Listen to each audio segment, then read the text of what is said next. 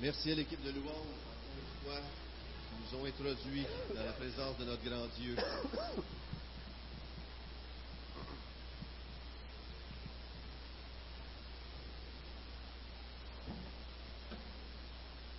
Merci, merci, euh, Mathias.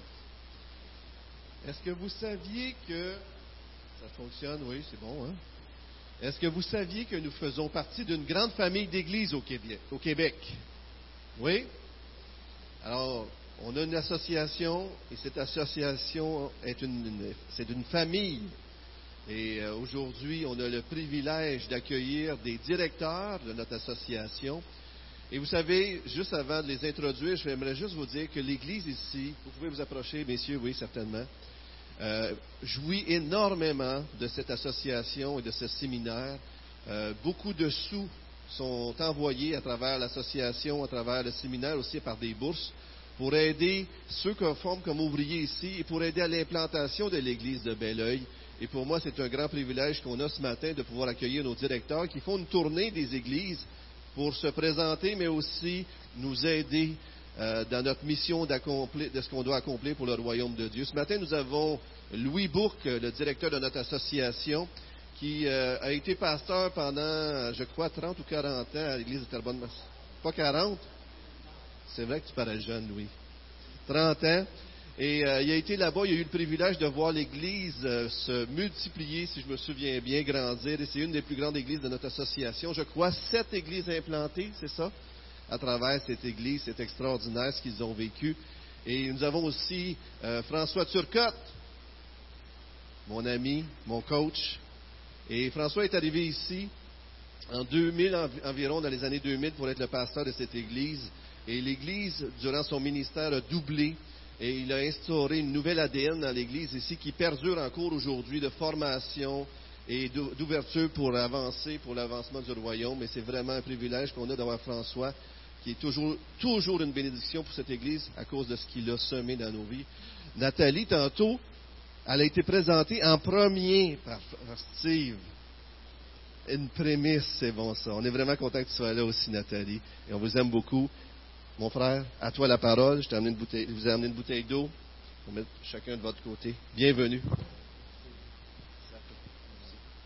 Euh, T'as-tu le micro sans fil? Ah non? non parce qu'étant donné qu'on se partage le micro. Euh... Bonjour à tous. C'est la première fois que je vous visite, hein? On m'a jamais invité, moi, ici. Là. Il a fallu que il a fallu que je mette un peu de pression, dire euh, Hey, la tournée des DG, là, on s'en vient ici. Puis là, il dit, OK, OK, OK, il n'y a pas eu le choix. Fait que, euh, non, sincèrement, c'est euh, une joie. J'ai déjà visité l'église ici, mais écoutez, à l'époque de M. Côte-Noir. Hein, fait que, on parle de back in the old day. Hein, alors, euh, très content d'être avec vous. on est ensemble ici François et moi pour partager des choses qui nous tiennent vraiment à cœur. Et on fait cette tournée-là, on a différents sujets pour, surtout dans un premier temps, rencontrer les conseils d'Église. On a passé du temps cette semaine ensemble. Le Conseil de l'Église a choisi un des sujets qu'on propose et le sujet, c'est le, le discipulat. On va voir ensemble euh, c'est quoi le discipulat. Et nous, comme euh, euh, directeur de l'association, et à vrai dire, moi, je suis directeur général depuis, euh, depuis trois ans. lorsque j'ai laissé ma place à l'église à Mascouche, après 30 ans, c'était pour aller faire un doctorat en leadership. Et lorsque j'étais pour revenir faire de mon doctorat, c'était pour être professeur à Sambec. Et ils n'ont pas voulu de moi. Fait que fallait que je trouve d'autres choses. Et non, non, c'est pas vrai. Ben non, ben non, François. Euh, c'était parce qu'il n'y avait pas personne qui voulait être directeur. Non, c'est pour ça que je suis devenu directeur. Non, c'est pas ça non plus. Mais quand même, je suis content d'être directeur et, depuis que je suis euh, directeur, euh, je suis avec mes directeurs, on a été vraiment conscient de quel point le discipulat est vraiment une nécessité. Si on veut avoir encore des églises en santé, dans tous les défis qui sont devant nous, dans ces nouvelles générations, parce que vous savez, là, ça bouge vite, hein? le monde change vite. Il faut s'adapter. Les nouvelles générations de croyants sont pas identiques aux plus vieilles générations des croyants. Alors, si on veut indépendamment des générations, indépendamment des époques, si on veut vraiment euh, rester focusé sur euh, les Écritures, ben, on a besoin de faire du discipulat. Et on va voir ensemble ce matin à quel point le plan de Dieu, c'est qu'on soit en relation les uns avec les autres que les croyants soient connectés, mais connectés, là, on ne parle pas euh, le dimanche matin, là, quand on se dit comment ça va, là, on oublie ça. C'est pas ça être connecté. Parce que vous êtes d'accord avec moi que quand on se salue, là, c'est des formalités. Puis moi, pour être plus sûr, quand je demande aux gens comment ça va, règle générale, après la première réponse qui veut rien dire, je dis une deuxième chose. Et sur dix, comment ça va? Là, j'ai un peu plus l'air. La, première fois, ils disent ça va bien, puis quand tu demandes sur 10, puis ils disent 2 sur 10, là, tu, comprends que tu as un peu plus l'air juste. Et le plan de Dieu, c'est ça, c'est qu'on soit connecté, puis qu'on ait des relations authentiques, des relations vraies. Et là, regardez bien comment je définis le discipulat. Oh. Non, elle ne marche pas. Hein?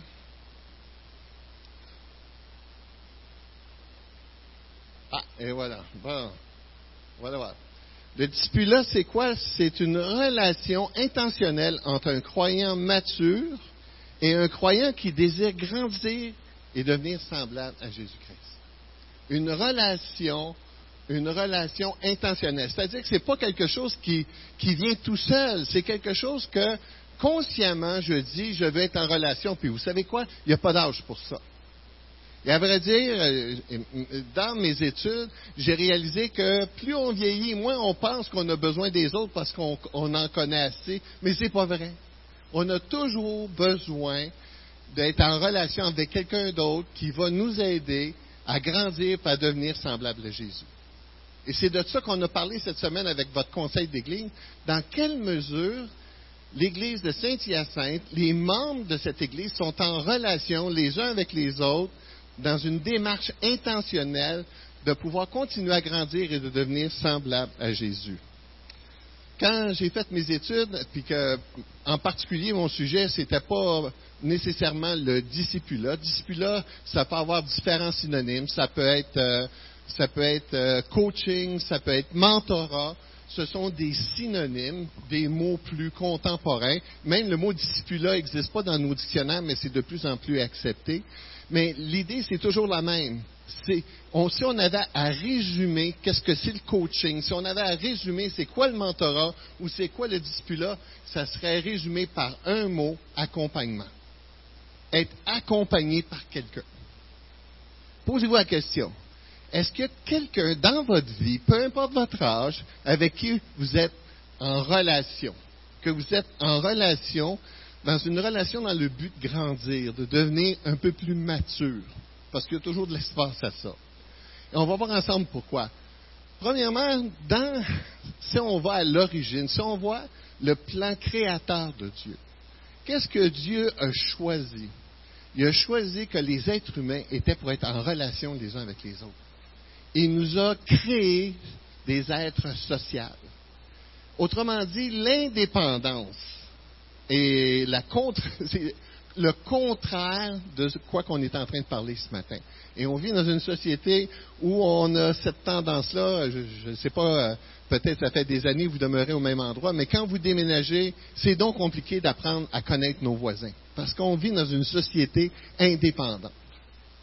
Mais dans le plan créateur de Dieu, c'est pas comme ça. Le, Dieu a dit, dans, euh, euh, on n'a pas le temps de le voir, Dieu dit qu'il a créé, il n'a pas créé, mais la, Bible nous dit que euh, dans la création, je ne sais pas pourquoi je l'ai, dans la création, c'est écrit que Dieu est un être relationnel. et que l'homme a été créé à la ressemblance de Dieu. Donc, nous, les êtres humains, on ressemble à Dieu parce que Dieu dit, faisons l'homme à notre image et à notre ressemblance. Et Dieu, quand on étudie la personne de Dieu, on voit la Trinité. La Trinité, euh, ça reste un mystère. C'est pour ça que les catholiques disaient ça, la grande, euh, le mystère, la Trinité, mais c'est quand même une réalité. Ce qu'on voit, étant donné qu'on est créé à l'image de Dieu, lorsqu'on étudie Dieu, on voit quel genre de relation nous, on doit avoir ensemble. Par exemple, on voit dans la personne de Dieu, on voit euh, que Dieu le Père, Dieu le Fils et Dieu le Saint-Esprit sont trois personnes, mais qui sont distinctes. donc, elles sont semblables, elles ont des rôles différents, mais elles poursuivent le même but. Donc, au niveau des êtres, les trois personnes de la Trinité, Dieu le Père, Dieu le Fils, Dieu le Saint-Esprit, sont trois personnes semblables, égaux. Malgré ça, ils ont des fonctions différentes. Le Père, comme on va le voir, euh, euh, envoie le Fils pour la rédemption, le Fils accomplit la rédemption, le Saint-Esprit accompagne euh, ceux qui ont été sauvés. Le but, c'est la gloire de Dieu. Donc, ils ont des rôles différents, mais ils ont un but identique. Maintenant, lorsque Dieu dit faisons l'homme à notre image, à notre semblance, faisons est au pluriel, ça laisse sous-entendre la Trinité qui est dans le processus. On n'a encore une fois pas le, temps parce que là, à quelle heure je dois terminer? Et 15 ans, tu vas parler de 45 minutes, hein? 35 à 45. OK, alors euh, il faut vraiment que je finisse à, à 10 heures c'est incroyable voir tout le processus de la création du monde en dix minutes. Je ne sais pas comment on va faire ça. Je vais laisser faire mes notes, c'est ça que ça veut dire. Faisons l'homme à notre image et à notre semblance. C'est imago Dei, c'est l'image de Dieu dans l'homme. Et lorsque Dieu a créé, euh, on n'a pas le temps de le voir, mais lorsque Dieu a créé l'homme, il a fait le même genre de relation qu'il a dans la Trinité quand il a créé l'homme et la femme, ce sont deux êtres égaux qui se ressemblent, mais qui sont différents et qui ont un rôle différent. C'est-à-dire que l'homme a le rôle de leadership, la femme a un rôle de collaboratrice, aide. Mais ils ont les deux le même but. Donc, ce qu'on voit dans la Trinité, on le voit chez l'homme, mais ce n'est pas juste ça. Comme je disais, sont semblables et ont des rôles différents et poursuivent le même but. Mais c'est pour ça que Dieu dit, il n'est pas bon que l'homme soit seul. Je lui ferai une aide semblable ou euh, qui soit son vis-à-vis.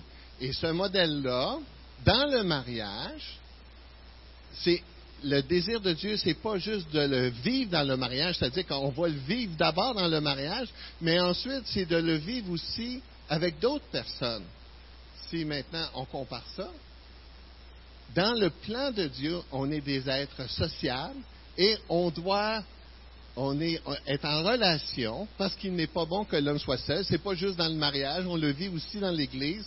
Et, et, François va en parler plus en détail tantôt. Mais les croyants sont égaux, de la même nature, comme dans la Trinité, mais on a l'effet du miroir, c'est-à-dire qu'on a quelqu'un devant nous qui est différent mais qui est semblable. Son rôle, il y en a un qui a un rôle de mentorat, puis l'autre un rôle de disciple. Donc, quelqu'un qui a un rôle d'aidant, puis quelqu'un qui a un rôle d'aider. Mais les deux recherchent le même but, c'est-à-dire la croissance. Donc, dans le modèle créatif de Dieu, le modèle qu'on a dans la Trinité, le modèle qu'on voit dans le mariage, c'est un modèle qu'il faut qu'on veut expérimenter aussi dans l'Église.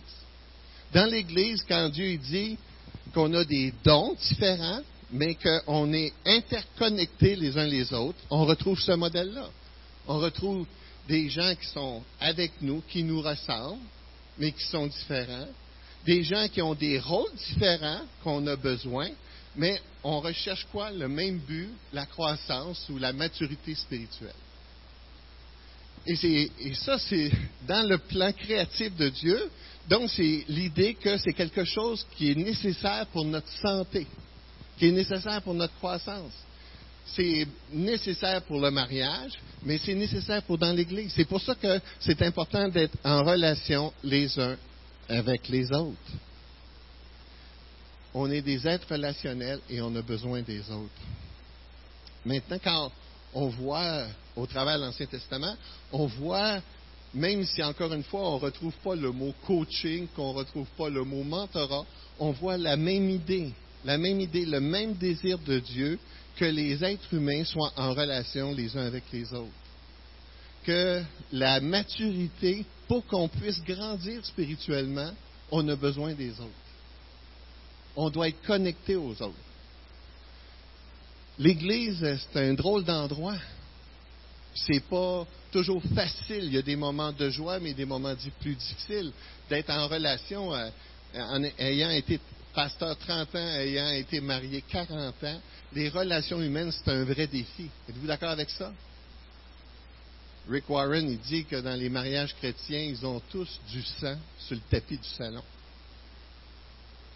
J'ai l'habitude de dire que l'Église, c'est pas juste un hôpital, mais c'est un hôpital psychiatrique dont moi je suis le principal malade. Et donc, ce que ça veut dire, c'est que les relations vont être difficiles, mais c'est ça qui est merveilleux dans le plan de Dieu, c'est que même si les relations sont difficiles, même si l'Église est un endroit où des fois on va être blessé, dans le plan de Dieu, c'est ça qu'on a besoin pour notre croissance. On a besoin des autres c'est le, miracle de la grâce, c'est qu'au travers de nos relations, au travers des difficultés, au travers de nos échanges, qu'est-ce que Dieu fait? Dieu fait ce miracle-là de la transformation à l'image et à la ressemblance de Jésus. Et dans l'Ancien Testament, comme j'ai dit, on ne s'est pas clairement enseigné comme dans le Nouveau Testament. Et dans le Nouveau Testament, euh, le passage le, plus classique, c'est certainement euh, celui euh, euh, justement de Matthieu 28, quand il dit Allez, faites de toutes les nations des disciples, les baptisant au nom du Père, du Fils et du Saint-Esprit, et enseignez-leur à mettre en pratique tout ce que je vous ai prescrit. Encore une fois, cette affirmation-là est le reflet du plan créatif de Dieu dans Genèse chapitre 1. Dans Genèse chapitre 1, il parle qu'on a besoin des autres. Et là, Jésus nous dit ici qu'on a encore besoin des autres. Et la seule façon que l'Évangile va être capable de se répondre dans le monde entier, c'est si on est en relation les uns avec les autres. On a besoin, euh, et le mot ici, euh, mathéthèse, qui est le mot grec ici, c'est l'idée de quelqu'un qui apprend quelque chose, mais chez les Grecs, ça s'arrêtait là. C'était l'idée ici d'un quelqu'un qui est euh, qui est un disciple ou un étudiant avec un maître et qui apprend des choses. Ça, c'est la pensée grecque. Mais dans la pensée hébraïque, c'est beaucoup plus que, c'est beaucoup plus que ça. C'est quelqu'un qui apprend quelque chose et qui, ça devient un mode de vie dans sa vie. Ça transforme sa vie. Si tu comprends vraiment quelque chose, ça transforme ta vie. C'est pour ça un exemple.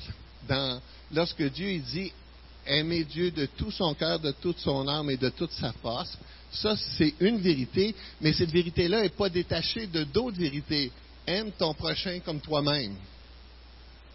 Donc, de savoir qu'on aime Dieu ou qu'on doit aimer Dieu, de le savoir, c'est pas suffisant. Il faut que ça ait un impact pratique, que ça transforme nos vies dans notre quotidien. Et quand on est en relation les uns avec les autres, donc je disais une relation intentionnelle, je décide de rencontrer Steve, de le rencontrer sur une base régulière. Steve qui a plus d'expérience que moi, qui, qui m'accompagne dans mon processus de croissance personnelle, dans ce que je vis à mon travail, de ce que je vis à la maison, de ce que je vis avec mes enfants.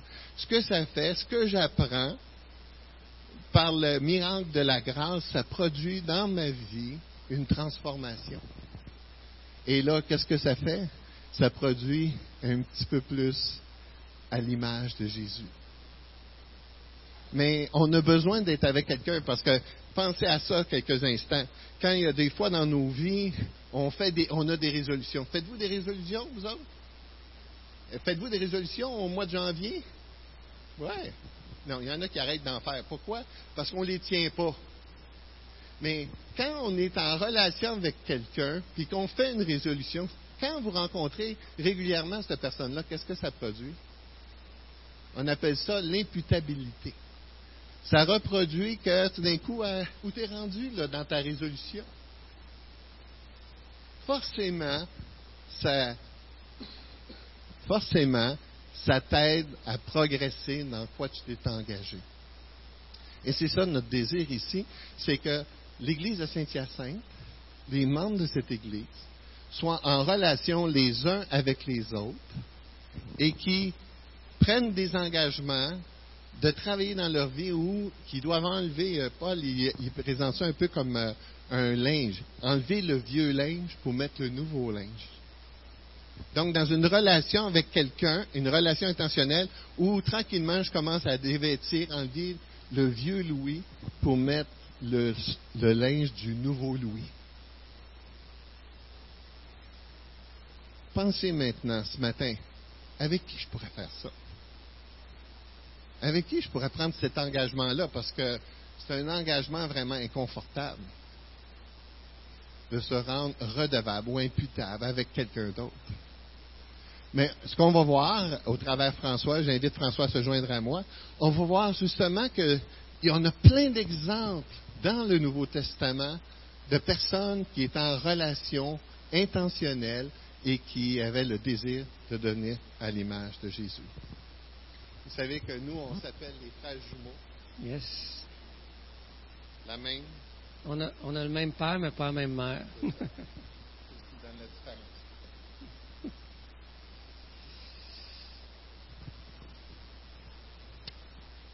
si, euh, si on regarde les exemples à travers la Bible euh, de ce que Louis vient, vient de dire, on le voit très bien, même enraciné dans la sagesse hébraïque. Vous savez, euh, à l'époque, si on se retourne vers les sages, vers Salomon, dans les proverbes, on voit tellement cet aspect relationnel. On parle constamment de parents en relation avec leurs enfants, d'amis avec des amis, de disciples en relation avec les autres. On parle de, relations qui sont significatives et qui portent du fruit. C'est pourquoi Ecclésiaste pouvait dire aussi, le roi Salomon, il vaut mieux être deux qu'être seul. Un frère aussi disait, un homme sans compagnon est comme la main gauche sans la main droite. Il nous faut réaliser, frères et sœurs, que le christianisme est relationnel, comme on l'a dit, et il est engagé. Autant qu'on le voit chez les sages de l'Ancien Testament, autant on le voit dans la vie de Jésus, combien il a pris le temps avec ses disciples. Dans son cas, il n'avait que trois ans. En trois ans, il a dû vivre 24 heures sur 24 avec eux pour les connaître. Et la formation de disciples n'a pas été réalisée toujours dans le cadre de cours formels, mais beaucoup dans le cadre de questions, observations, relations. Pas vrai? Alors, Jésus était avec eux et leur posait des questions. Qui dit-on que je suis? Et ainsi de suite. Les relations étaient vécues dans la proximité. Jésus pouvait voir les défis auxquels ils étaient exposés. Évidemment, on va vers l'apôtre Paul, mais avant de parler de l'apôtre Paul, on oublie souvent qu'il y a eu Barnabas. Barnabas, on en parle moins dans le Nouveau Testament, mais Barnabas, c'est celui qui a cru en Paul, avant qu'il soit le Paul qu'on connaît. On l'appelle dans le Nouveau Testament le fils d'encouragement. C'est celui-là que Dieu a utilisé pour aller vers Paul alors que plein d'autres avaient peur d'y aller. Et il a investi dans cet homme et s'est investi dans lui. Ça a été son premier formateur de disciples, Barnabas. Et grâce à Barnabas, on a eu ce qu'on sait à travers l'apôtre Paul, ce qu'il est devenu. C'est pourquoi Paul peut dire à Timothée plus tard, transmets ce que tu as reçu de moi, en voulant dire que moi j'ai reçu de Barnabas aussi. Alors des fois, les personnages ne sont pas les plus connus, mais sont tout aussi influençants. La relation disciple est souvent dans l'ombre. Quand Dieu nous confie quelqu'un, puis on va investir de sa vie, souvent les heures et les années d'investissement sont pas visibles. Et là, on voit la personne fleurir et se développer. Mais il y a quelque chose, quand on y pense à la préciosité du travail de Barnabas, pour nous faire goûter à un apôtre Paul. Et qui sait si la personne que vous allez avoir dans votre vie, comment Dieu va choisir de l'utiliser selon ses dons? On ne sait jamais ces choses-là quand on commence à investir dans, un croyant qui débute, qui lutte, qui est avec nous dans ses tout débuts et qui euh, apprend à marcher. Et ça se fait relationnel. Qui sait d'entre vous qui aura entre ses mains un prochain Paul, hein, qui va implanter des dizaines d'églises et qui va impacter un champ missionnaire au complet? Souvent, c'est relationnel. Encore vendredi, je passais en entrevue des gens pour étudier à temps plein et puis dans leur église locale. Et puis, en, revenant sur la vie de disciples de l'un des candidats, il disait, je pouvais aller manger quand je voulais. C'est celui qui m'a conduit au Seigneur. Puis il dit, il dit probablement que j'ai pris plus de repas chez lui que chez moi pendant deux, trois ans. Parce que c'est à travers cette relation-là que j'avais l'homme devant moi aujourd'hui qui était devenu en train de marcher pour Christ avec un fardeau de gagner d'autres pour Jésus-Christ en prêchant l'Évangile, puis en voulant être équipé pour ça. Il a grandi dans un contexte où il était dans le foyer de l'autre. Et c'est là qu'il a appris à lire, à prier. C'est là qu'il a appris à grandir. C'est là qu'il a appris à avoir la foi. C'est là qu'il a appris à saisir Christ. C'était dans ce contexte de foyer. Je pense que un des grands changements qu'on a besoin d'adopter euh, au Québec dans cette prochaine décennie, c'est nos, euh, habitudes de vie. On a développé les habitudes du siècle présent dans notre façon de vivre et il faut réadapter la, la pensée euh, de Christ où nos foyers sont à porte ouverte, où nos vies sont en relation, où on est dans la vie des autres et Dieu va faire de belles choses à travers ça parce que, comme Louis nous a dit, c'est enraciné dans le plan créationnel de nos êtres. C'est dans la faiblesse de nos vies que Dieu va montrer à l'autre la puissance de Christ en nous. Et c'est ça qui parle plus fort des fois qu'un propre enseignement dans un contexte didactique. Paul lui-même l'a répété, bien sûr. Et tous les écrits du Nouveau Testament, écrits par Paul, nous dévoilent en fait l'aspect relationnel. Vous les relirez à cette lumière-là. En fait, quand on lit les lettres de Paul, on voit un homme en relation, en train d'instruire, mais en se rappelant les temps qu'ils ont passés ensemble, où ils ont pu avancer. Et c'est pourquoi il les encourage en écrivant de poursuivre la course. Quand l'on ait 30, 40, 50, 60 ou 70 ans, nous savons que nous serons parvenus à la perfection seulement quand nous serons face à face avec Christ. Amen. Alors nous avons besoin encore, comme Paul dit dans Philippiens 2, de mettre en œuvre notre salut. De travailler. Dans Thessaloniciens, il dit maintenant donc, frères et sœurs, vous avez appris de nous comment vous devez vous conduire. Et c'est ce que vous faites. De même, nous vous le demandons et nous vous y encourageons dans le Seigneur Jésus, continuez de progresser. C'est intéressant, hein? Ils ont appris de Paul et ils le soulagent, vous le faites, puis là, ils continuent à dire, continuez encore. On ne peut pas se sentir autrement qu'inclus dans cette exhortation-là que Paul fait à cette Église quand il leur dit cela. Et on a besoin de puissance. Ce rapport de croissance ne se fait pas sans la puissance de l'Esprit en nous. C'est pourquoi quand Paul, vous savez, Éphésiens divisé, on dit souvent en deux, la partie où il décrit l'Évangile et la partie pratique. Mais en sandwich entre les deux, là où il y a la viande entre les deux tranches de pain, c'est une prière de Paul. Chapitre 3, quelques versets. Il dit, il prie pour que les croyants d'Éphèse puissent être puissamment fortifiés dans l'homme intérieur afin de saisir l'amour de Christ. Pour comprendre l'amour de Christ pour nous pleinement, ça prend la puissance de Dieu. Et on peut certainement prier avec nos,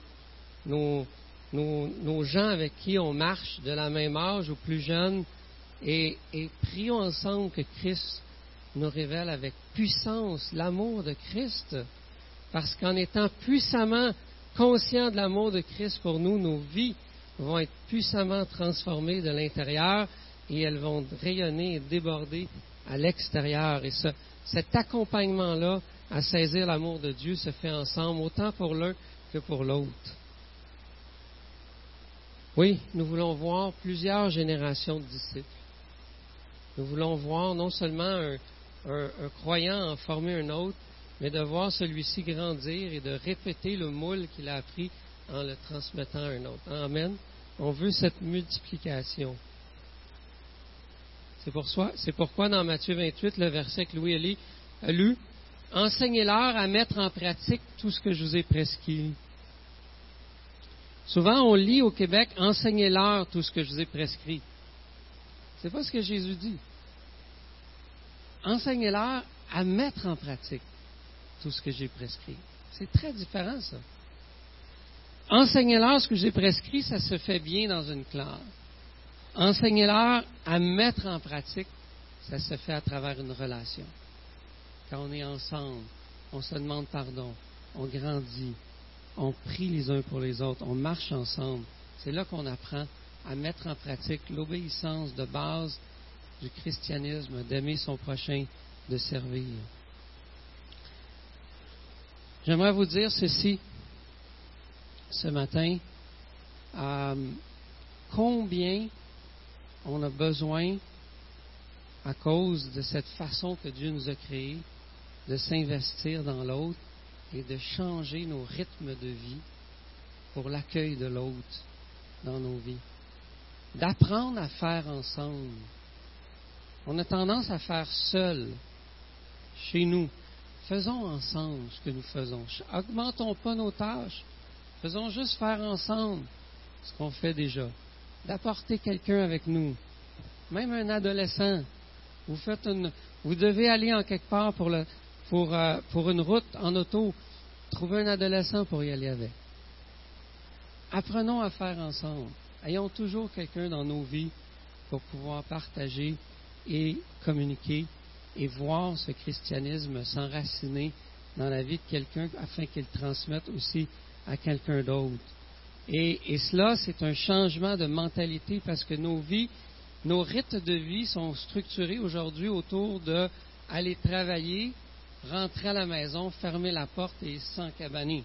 Ça, c'est nos rythmes de vie pour la plupart de ceux qui travaillent. Et, ce n'est pas le rythme du Seigneur Jésus, certainement avec ses apôtres, à vivre avec eux. Imaginez les gars qui vivaient jour et nuit avec Jésus. Ça devait être spécial. Et leurs yeux ne se sont pas ouverts tout de suite, malgré que c'était Jésus. Ils ont, euh, ils ont, encore trébuché. Combien de fois dans les évangiles, je dis, euh, vous êtes, ça va être long. vous êtes dur. Et, et euh, il voit une première multiplication des pains. Nous, on se dit, c'est ce matin, si j'avais vu une multiplication des pains, là, je m'en souviendrais. Hein? Pourtant, dans le Nouveau Testament, il arrive la même situation, puis ça a pris une deuxième multiplication des pains pour qu'il commence à saisir qu'il se passe quelque chose. C'est euh, impressionnant. C'est un, apprentissage à long terme. Et heureusement, Dieu est patient. Dieu est très patient, il est riche en miséricorde. Et lorsqu'on porte l'image de Christ, nous avons aussi ce, même chose. On apprend à nos enfants sous une base souvent de 18 ans. Eh bien, euh, pourquoi euh, ne prendrions pas le temps de s'investir dans la vie des gens aussi? Howard Hendricks dit chaque homme doit avoir trois personnes dans sa vie un Paul, un Barnabas et un Timothée. Chacun d'entre nous ici, on devrait avoir un Paul, un Barnabas, un Timothée. Qu'est-ce que je veux dire? Paul est un homme plus âgé qui était prêt à, est prêt à nous encadrer, à nous aider à, construire les grandes orientations de notre vie. Quelqu'un qui est, est juste en avant de nous dans son expérience. Un Barnabas, un frère de l'encouragement, quelqu'un qui, qui marche avec nous, qui nous accompagne, à qui on peut être redevable, à qui on peut avoir une relation honnête et qui peut nous adresser les choses dans nos vies. Et un Timothée, un plus jeune, dans lequel on est en train d'investir et de démontrer le modèle d'obéissance à Christ que l'on veut voir s'enraciner dans la vie de l'autre. As-tu ton Paul? As-tu ton Barnabas? As-tu ton Timothée? Hein, Michel? Là, je te pointe. Hein? C'est parce que je l'aime beaucoup. alors, euh, est-ce qu'on est des Robinson? Est-ce qu'on est des Robinson Crusoe? Vous avez connu Robinson Crusoe quand même? Ça commence à dater, hein? Ouais, 19e siècle. Alors, euh, Robinson était seul sur son île. Alors, ouais, il y avait vendredi après. C'était deux. Tu vois, ils ont créé la communauté. Il n'y avait pas grand monde, par exemple. Prions ensemble. Éternel, nous le voyons à travers les Écritures. De Moïse qui passe 40 ans avec Josué, de Élie qui passe du temps avec Élisée.